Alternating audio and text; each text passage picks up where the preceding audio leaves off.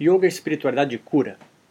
O yoga é um sistema de crenças vinculado em sua origem ao hinduísmo, mas também por alquimistas muçulmanos, tântricos, budistas, sanquistas, natas e outras religiões.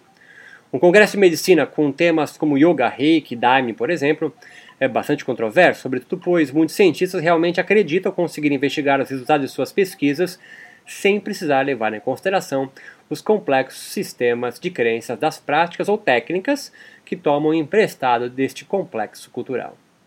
Parece à primeira vista que o yoga no Brasil ainda não foi totalmente desencantado e ainda se vê envolto entre o místico e o científico.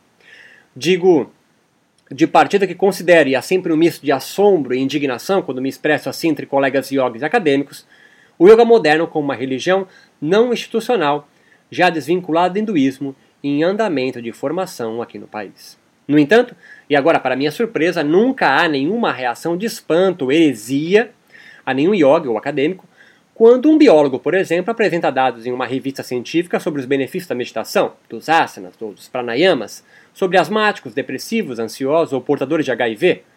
Melhor se os grupos investigados forem do seu método de yoga de ensino, e ainda mais se o cientista em questão seja um de seus discípulos. Nessa pequena palestra me deterei em descrever a ambivalência que gira em torno do ritual yogico moderno e as suas relações com a espiritualidade e a saúde. Buscarei demonstrar o porquê e como o ritual do yoga veio se transformando ao longo de sua história antiga até a sua modernidade, onde adquire o seu caráter mais eminente de cura pelo relaxamento. Há quase um culto ao Deus calma, sustentado tanto pelo discurso biomédico ocidental quanto pelas escrituras redigidas por líderes espirituais do yoga moderno. De alguma forma, e por mais ambivalente que possa parecer, a ciência ocidental vem legitimando as crenças iógicas modernas ao mesmo tempo em que profanam seus rituais. No yoga é a partir das técnicas corporais que os valores são introjetados e são construídos do indivíduo em referência ao corpo. Não há como separar a construção do corpo yogi da construção da pessoa yogi, pois ser yogi é sempre um corpo referenciado. O yoga acredita que o contato dos sentidos humanos com o mundo produzem turbulências em sua mente ou consciência, impedindo-os de ver o mundo como realmente é. Em outras palavras, ele se torna ignorante, alienado no mundo de Maya, como eles dizem. Desta alienação espiritual surgem comportamentos nefastos e que geram um sofrimento, como viver apegado, orgulhoso, aversivo, com seres viventes e com medo da morte. Esses são os kleshas, o mal a ser combatido pelos yogis. O medo da morte, o orgulho, o apego é a aversão, filhos da ignorância.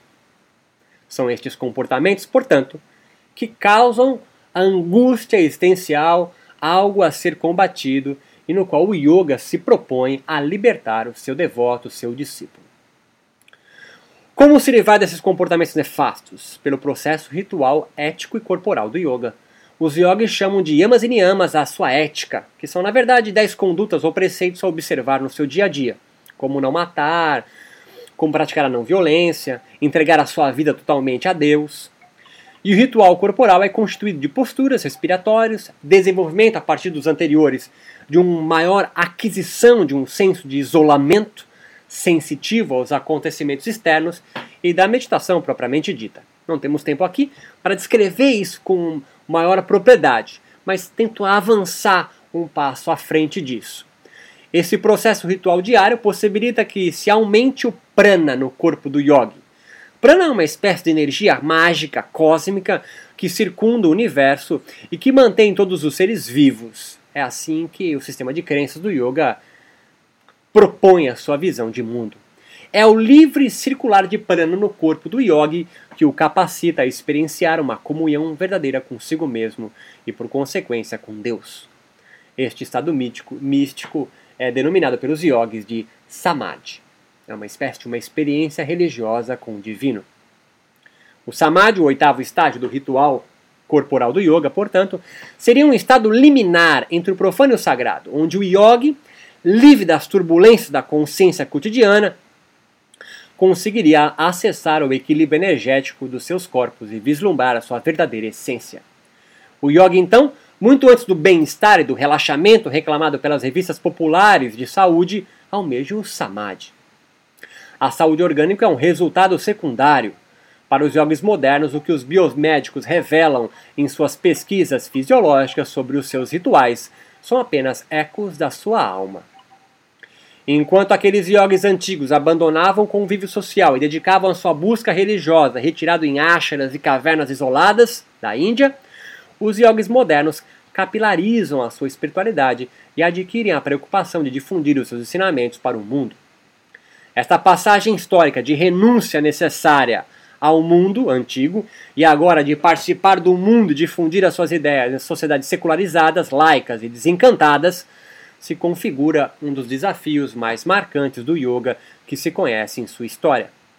Assim sendo, o yoga atual precisou aprender a lidar com os novos acontecimentos, principalmente os advindos do nacionalismo indiano, do ocultismo ocidental, da filosofia neovedanta, dos sistemas de cultura físico modernos, do islamismo, do cristianismo primitivo e da ciência moderna, assim como do movimento Nova Era. Este é o pano de fundo que configura o yoga que se conhece atualmente. Em outras palavras, o yoga não é uma prática física e muito menos petrificada, mas um rico complexo religioso e, como tal, sempre em transformação. Aplicar as suas práticas rituais, retirando-lhe compreensão de sua lógica espiritual, é, desculpe o meu clichê, jogar a água com um bebê fora.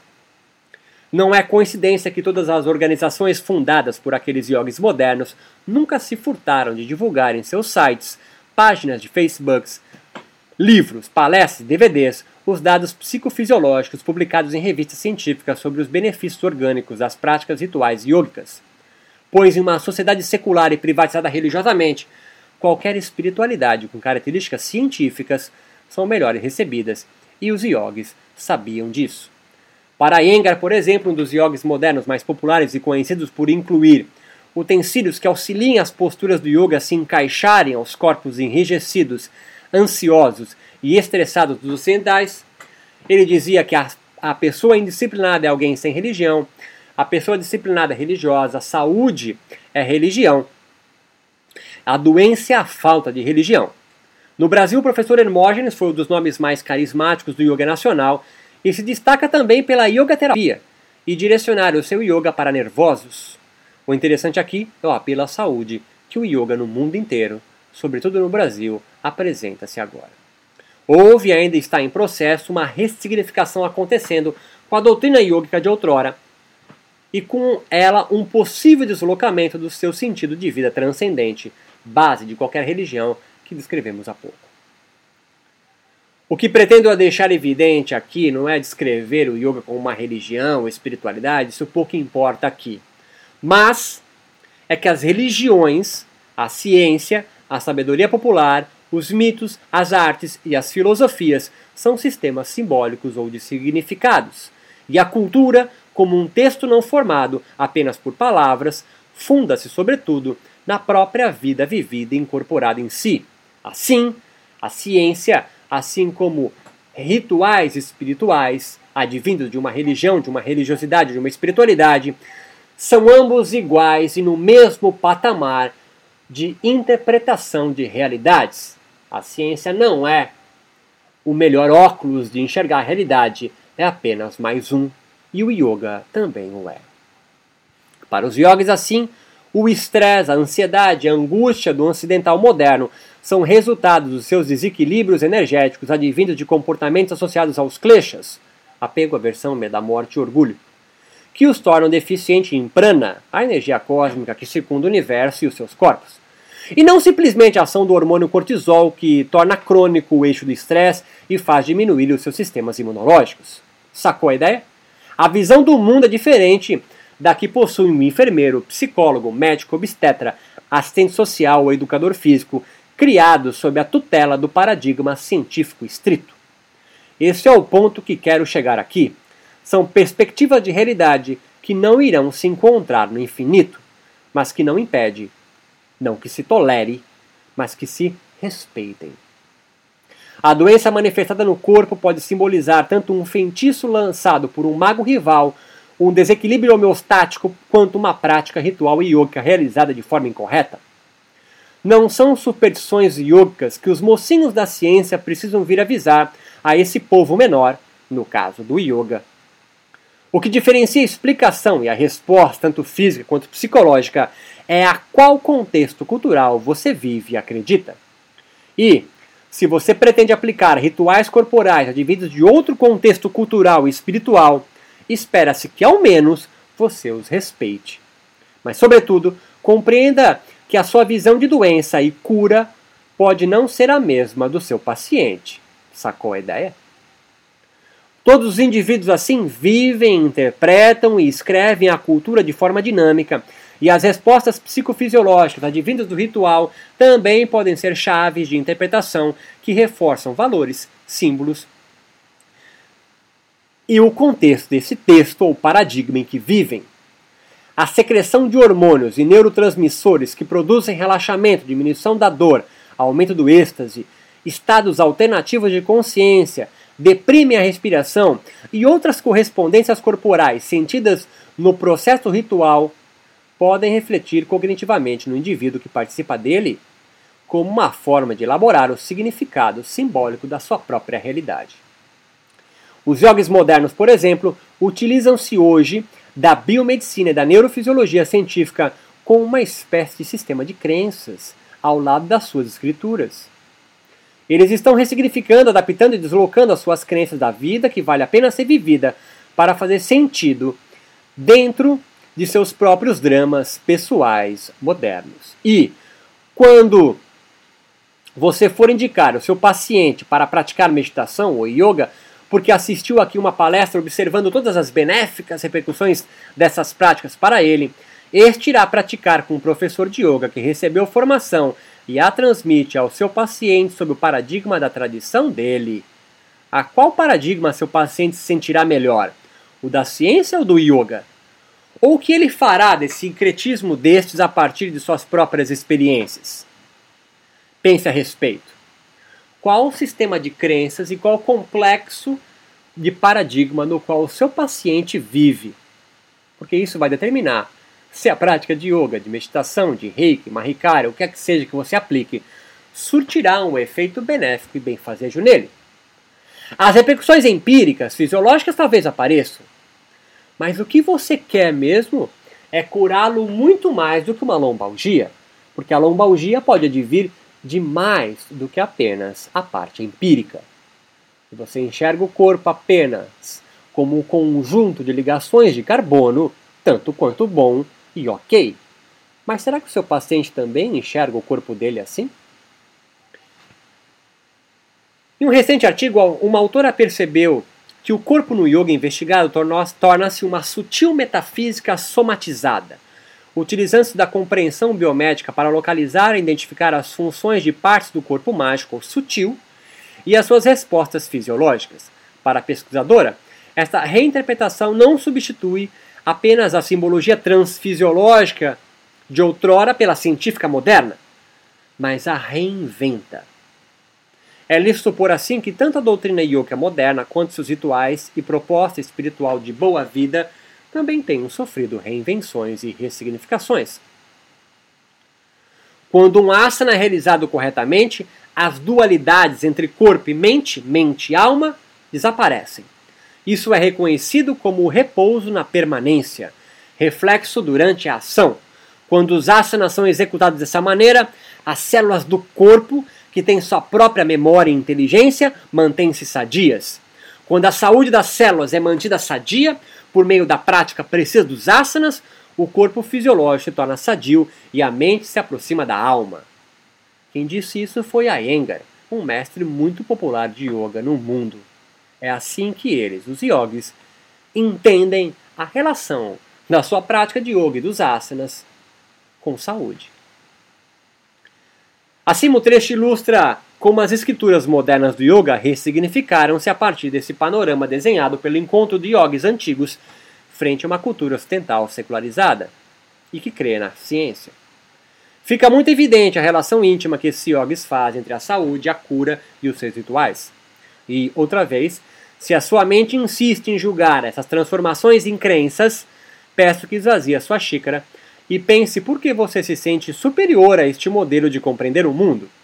Porque não há modelo certo e errado, bom ou ruim, mas apenas modelos.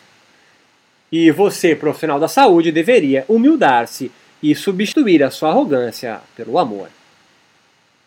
A ligação entre saúde e cura é algo bastante evidente e constante nos estudos sobre religião. Assim, é lícito pensar que mudanças no conceito de saúde de uma sociedade também influenciem na compreensão que os religiosos fazem suas próprias crenças e na configuração de seus rituais.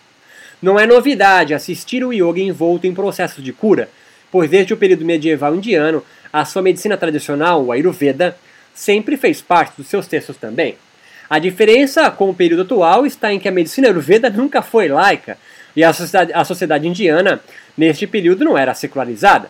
Além disso, a medicina tradicional indiana, e acredito que haverá alguma palestra aqui sobre o tema Ayurveda, nasceu do mesmo contexto cultural do que o yoga, ao contrário de nós.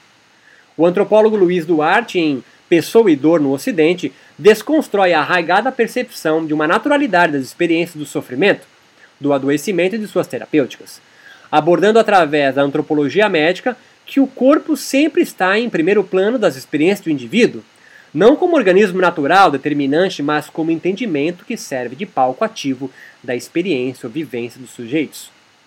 Ele opõe-se ao reducionismo biomédico e às experiências do adoecimento e das suas terapêuticas. Langdon, em Cultura e os Processos de Saúde e Doença, apoia a ideia de Duarte quando repensa a relação saúde-cultura e propõe um modelo alternativo ao da biomedicina para entender o processo de doença.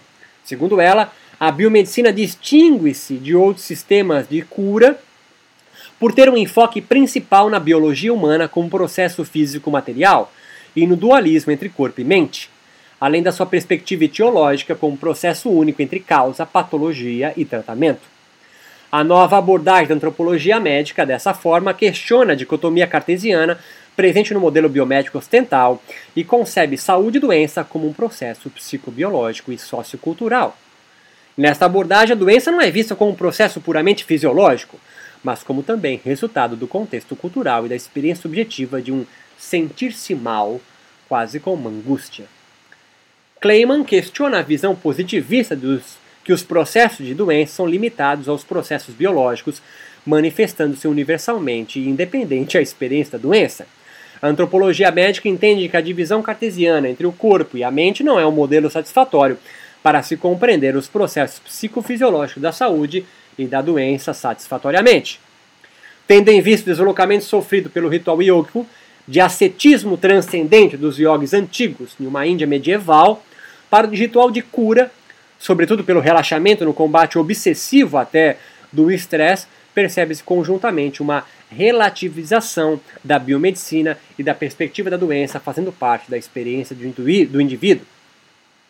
O yoga moderno parece fazer essa tangente ao lado de outras terapias espirituais, como o Reiki, o Tai Chi Chuan, a acupuntura e o Mahikari, que proporcionaram ou facilitaram a medicina ocidental, ao menos uma parte dela, e vocês fazem parte dela, fazem parte disso, a repensar o papel da cultura na doença dos seus pacientes, e assim incluir a discussão da espiritualidade e de novas formas de saber terapêutico e curativo.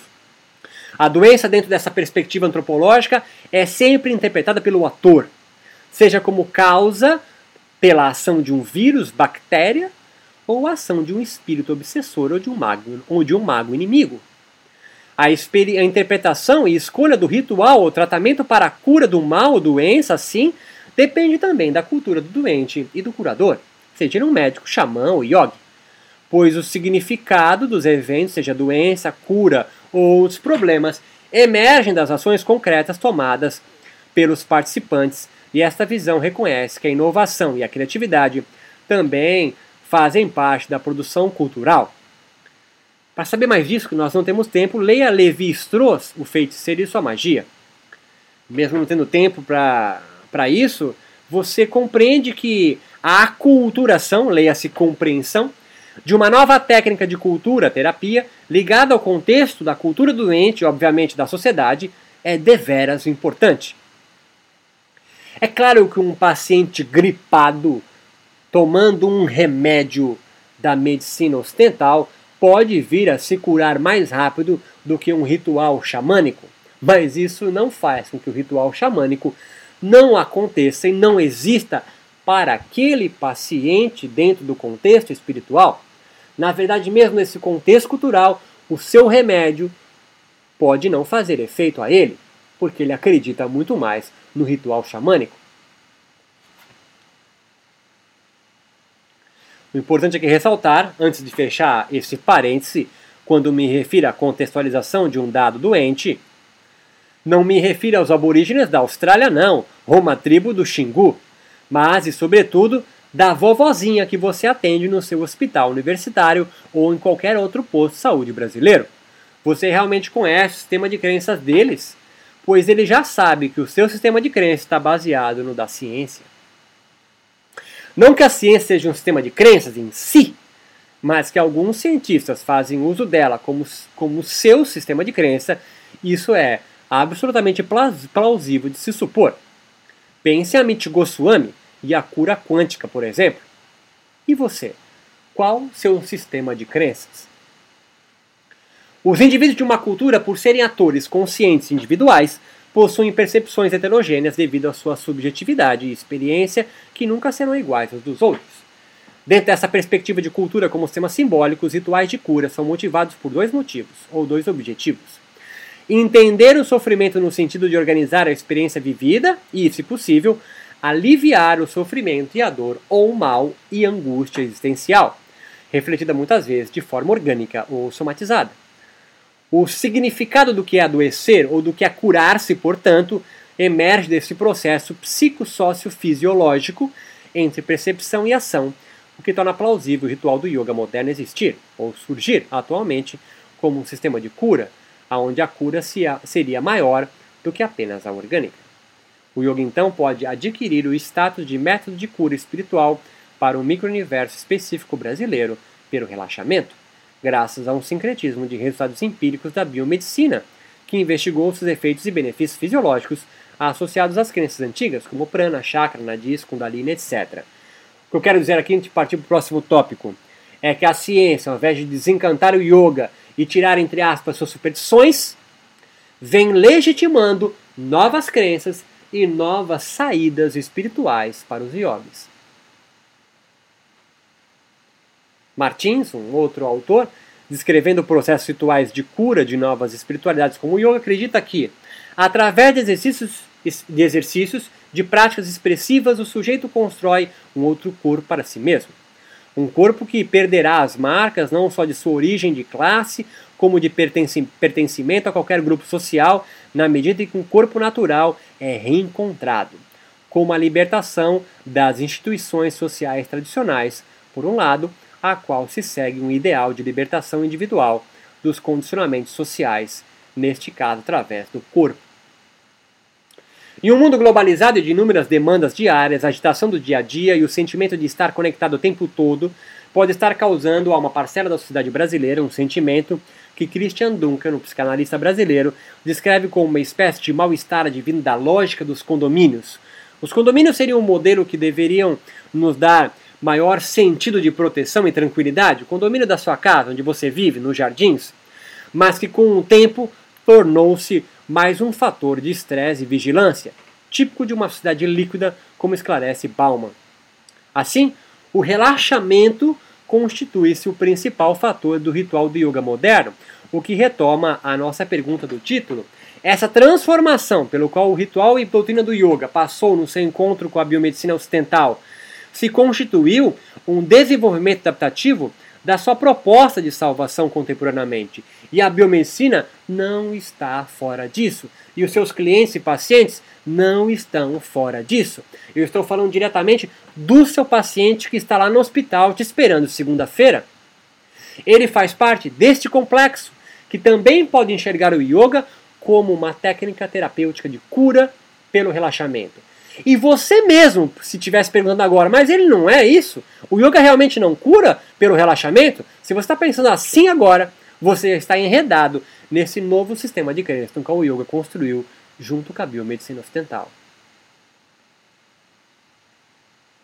A espiritualização do relaxamento visto no yoga, segundo outro autor chamado Max Singleton, é algo construído do seu encontro com as terapias proprioceptivas, a biomedicina, a psicologia humanista, de uma variedade de especulações esotéricas ocidentais que nada tem a ver com as práticas rituais e a propósito de salvação e doutrina antigas do yoga. O autor explora o termo relaxacionismo, entre aspas, no intuito de oferecer uma oportunidade de interpretar modernamente o ritual do yoga como uma terapêutica que nasce no seio do movimento religioso denominado Nova Era. O yoga moderno se torna, continua o autor, uma nova religião que salva pelo relaxamento. Dessa forma, Singleton, alicerçado por outros colegas, deixa claro que o relaxamento não deriva da tradição antiga do yoga, mas é uma criação conceitual da função e objetivo do ritual yoga atual, ou seja, um construto do momento histórico em que vivemos agora nas grandes metrópoles do mundo, ou seja, em outras palavras, da cultura no qual você, eu e o seu paciente vive agora. O yoga que se conhece hoje os seus rituais curativos por meio do relaxamento podem ter sido bem aceitos e incorporados ao longo da sua consolidação nas modernas cidades do mundo e no Brasil, pois contribui para uma cultura consumista, estressada e carente de espiritualidade. O relaxamento advindo do ritual corporal do yoga, mais do que aumentar a eficiência individual do trabalhador, como se diz, recarregando suas baterias, assim como se aplica yoga em empresas, por exemplo, não é tanto para se buscar um ideal espiritual, mas para que ele se torne mais criativo, para que ele não fique tão cansado e no outro dia consiga acordar e produzir e consumir e jogar mais coisas fora. Eles fazem parte, e portanto o yoga, do mesmo complexo consumista da cultura em que vivemos. E você biomédico, e você é, enfermeiro, e você médico ocidental, dentro da característica e perspectiva do mundo ocidental e da, do pensamento cartesiano, do, da ciência, pensa diferente? o yoga que você aplique, estuda e entende, a meditação entra nisso, entra com qual parcela dentro do seu mundo?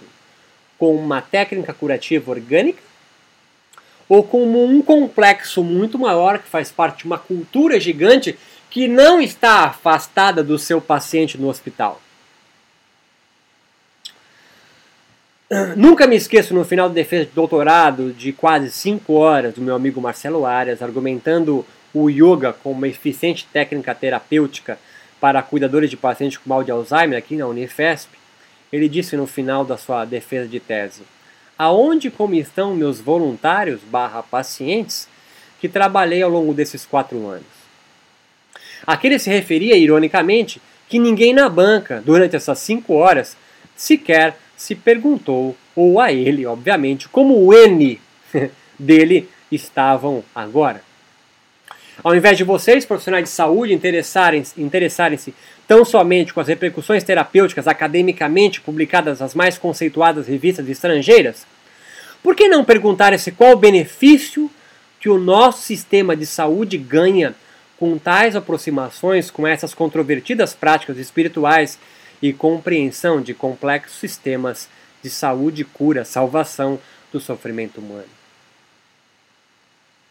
O que a biomedicina ganha estudando o yoga, o ayurveda, o reiki, o mahikari, além de novas técnicas curativas e terapêuticas laicas?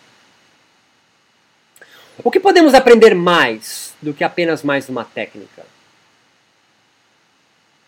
Talvez antes de mais conhecimento, como se fôssemos progressivamente acumulando mais e mais sabedoria e nos tornássemos no futuro próximo os mais inteligentes? Busquemos humildemente humanizarmos como profissionais de saúde, porque essa é uma das grandes queixas que os pacientes no, pelo menos, Sistema Único de Saúde brasileiro se queixa de vocês, profissionais de saúde. Humanizar-se.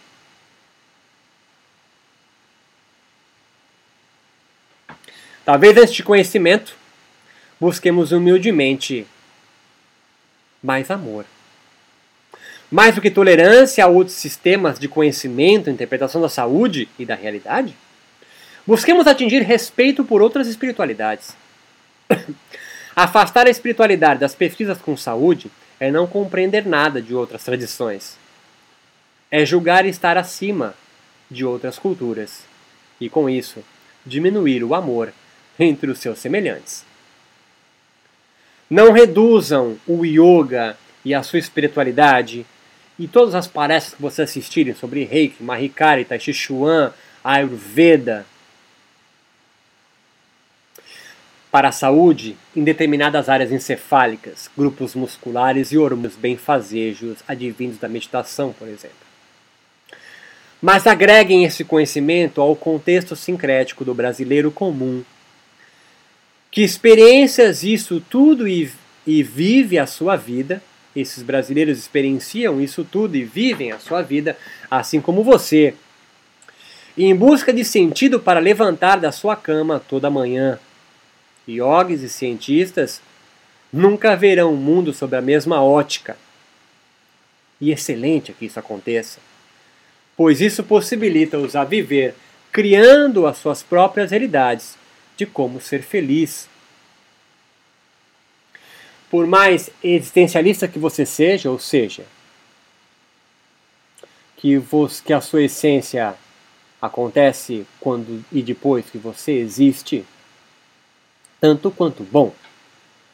Porque pensando assim, mesmo sendo um nada, como pensa Sartre, você pode ser tudo. E sendo tudo, você não afasta, extingue e abomina outras formas de crer o mundo, mas a abrange e a compreende com uma forma de explicar a realidade em que se vive. Assim, o yoga e as práticas rituais do yoga não são meras técnicas aplicadas à ciência ocidental, mas complexos culturais que fazem você, profissional da saúde, repensar sobre como você compreende e leva de amor aos seus pacientes amanhã.